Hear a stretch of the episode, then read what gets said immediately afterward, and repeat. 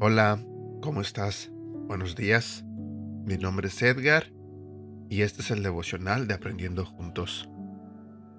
Ah, estamos comenzando un año nuevo y discúlpame si escuchas mi voz un poco rarita, ah, pero empecé este año ah, enfermo. llevo tres días un poquito mal de tos, gripa, dolor de cabeza, escalofríos, calentura, en fin. Todo me estaba esperando para que me diera el inicio del año. Y esa es la razón por la que no hice devocional ayer. Pero aquí estoy, e intentando grabar. Ah, el, no sé cómo te la pasaste ah, en este fin de año, pero siempre hay que tener o intentar tener una buena actitud ah, ante las cosas, ante este año que empieza. yo lo empecé con poquitos retos, pero aquí estoy confiando en Dios, en que todo va a estar bien, en que pronto me voy a recuperar.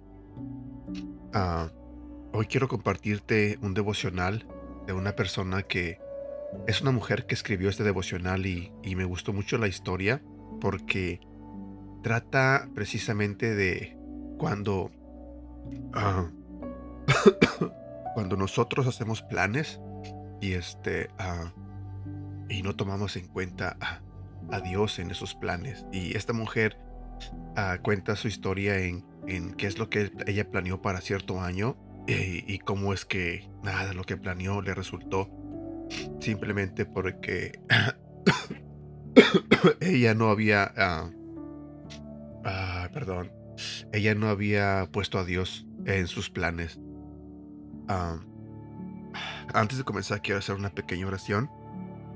Ah, Señor, te doy las gracias porque estamos aquí nuevamente, empezando a grabar devocionales para poder compartir tu palabra. Te pido, Señor, que me ayudes a que este mensaje sea entendido por las personas que lo escuchan te pido, Señor, también que ah, sanes mi cuerpo, que me des salud, uh, porque no me siento nada bien. Ah, y te pido perdón, Señor, por cada cosa mala que haya hecho, por cada pecado que las personas hayan hecho, las que escuchan este devocional. Te pido, Señor, tu bendición en nuestras vidas. Y te pido que en esta mañana nos hables a través de este devocional. Gracias, Señor, por amarnos tanto. En el nombre de Dios Jesús. Amén. Los planes para tu vida. La Biblia dice en Salmos 138, versículo 8, El Señor llevará a cabo los planes que tiene para mi vida. pues tu fiel amor, oh Señor, permanece para siempre. No me abandones porque tú me creaste. Cuando estudiaba en la universidad tuve que escribir mi plan de vida. Perdón. Se acercaba el año 2000, así que la maestra nos pidió que pensáramos qué metas queríamos cumplir para esa fecha. En el año 2000 yo cumpliría 25 años, así que se me figuró una propuesta interesante. Escribí que para esa fecha yo estaría casada, con dos hijos, en una casa o departamento en el Distrito Federal y trabajando en una universidad dando clases. Llegó el primero de enero y terminó el 31 de diciembre del nuevo milenio, y ninguno de mis planes se cumplió. ¿Hice algo mal? Olvidé que Dios es quien lleva a cabo los planes y que deben ser suyos. Esos eran mis planes, no los de Él. y te confieso que no fue el mejor cumpleaños. Pero hoy, muchos años después, reconozco que las promesas de Dios se cumplen y que sus planes no son mejores. Estoy casada, tengo dos hijos, vivo en provincia y trabajo desde casa. ¿Y te confieso algo? Me siento plena y confiada, porque he aprendido que Dios aún tiene planes para mí y que son mucho mejor que lo que yo pueda soñar. No hagas planes, más bien pregunta a Dios cuál es el plan para tu vida y confía en Él. Frase para recordar.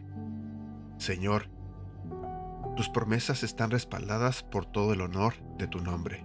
Atentamente, David. Y bueno, aquí llegamos a la parte final de este devocional. Creo que el mensaje es claro. Ah, siempre hay que tener en cuenta a Dios en cada uno de nuestros planes. Porque no importa lo que Edgar quiera hacer, lo que Edgar planea para su vida. No importa eso. Importa cuando los planes que tiene Dios para Edgar, Edgar los hace o Edgar los cumple. Funciona de esa manera. ¿Cuál es el plan de Dios para tu vida? ¿Lo sabes? Dios está ahí en esos planes que tú te propusiste para este año. Bueno, cuídate, que tengas un bonito día y que Dios te bendiga. Y hazme un favor enorme, por favor. Ah, ora por mí para que se me quite esta tos que ah, no me deja tranquilo. Que tengas un buen día. Cuídate. Bye.